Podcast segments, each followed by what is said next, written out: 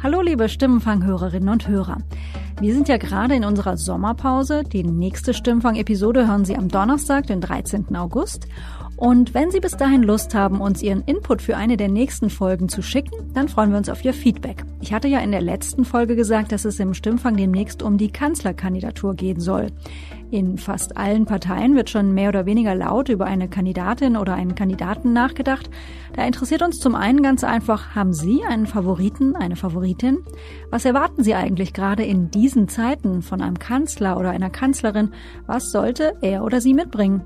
Und gerade unsere jungen Hörerinnen und Hörer, können Sie sich überhaupt noch jemand anderen als Angela Merkel in dieser Rolle vorstellen? Sie können uns wie immer gerne eine WhatsApp-Sprachnachricht schicken an die 040 380 80400. Unter der gleichen Nummer, also der 040 380 80400, erreichen Sie auch unsere Stimmfang-Mailbox und können dort eine Nachricht hinterlassen. Oder Sie schicken uns eine Mail an stimmenfang.spiegel.de.